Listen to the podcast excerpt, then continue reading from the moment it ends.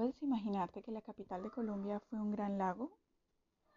¿O que la mitad del país, lo que hoy día es el municipio de Villa de Leyva en Boyacá, se encontraba bajo el agua?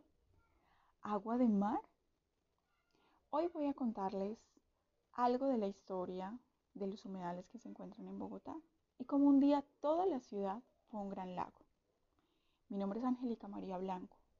Soy bióloga y docente y este es el primer podcast para el fomento de la ciencia y la conservación de los ecosistemas desde la apropiación del conocimiento con el uso de las nuevas tecnologías de la comunicación. Bienvenidos. Hace aproximadamente mil años, aún Bogotá estaba con humedales y pantanos. De hecho, cuando los conquistadores llegaron para empezar a fundar la ciudad, existían grandes extensiones de áreas pantanosas. Hace alrededor de 3.5 millones de años, la cordillera de los Andes comenzó a emerger por el choque de las placas tectónicas y a formar los pliegues. Esto ocurrió hacia el final del periodo denominado Mioceno, según los estudios realizados por Van der Hamen en 1958 y Cooper y colaboradores en 1995. Los diferentes movimientos de las placas tectónicas fueron desplazando sedimentos y emergiendo hasta formar la cadena montañosa que conocemos actualmente como la Cordillera de los Andes. Posterior a estos eventos, la Tierra atravesó unos periodos de glaciación, en los cuales la temperatura global desciende y se forman extensiones de hielo que cubren las áreas terrestres también, además de las oceánicas. En ese entonces, el océano entre Estados Unidos y Europa podía cruzarse sobre el hielo. Al aumentar la temperatura, como es normal, el hielo comienza a derretirse y el agua, que por efecto de la gravedad empieza a descender hacia áreas o terrenos de una altitud menor, forma surcos y arrastra sedimentos. Estos llegan y se acumulan en depresiones geográficas como el área de la sabana de Bogotá. Una altiplanicie que es una meseta elevada entre montañas de formación reciente. Es por esto que también se habla del altiplano cundiboyacense.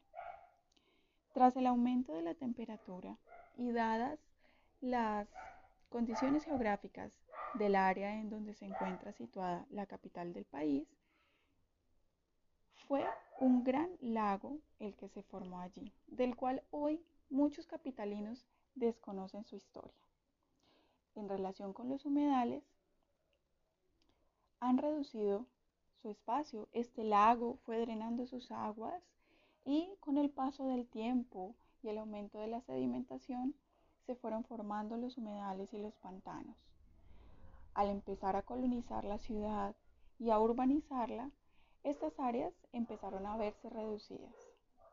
Actualmente, los humedales de Bogotá se encuentran altamente presionados por las actividades humanas, la construcción de predios, la urbanización, la construcción también de avenidas longitudinales que atraviesan la ciudad, entre otras presiones.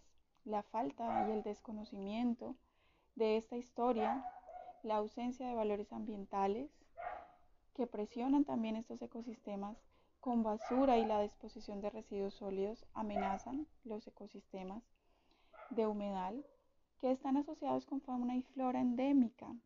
Muchos de estos reciben especies migratorias y son el hábitat de especies endémicas, es decir, que solamente existen o se asocian a este tipo de ecosistemas.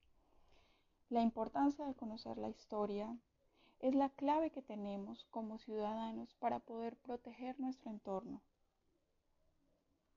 Este fue un pequeño relato sobre los humedales y sobre la historia del gran lago que fue la ciudad de Bogotá.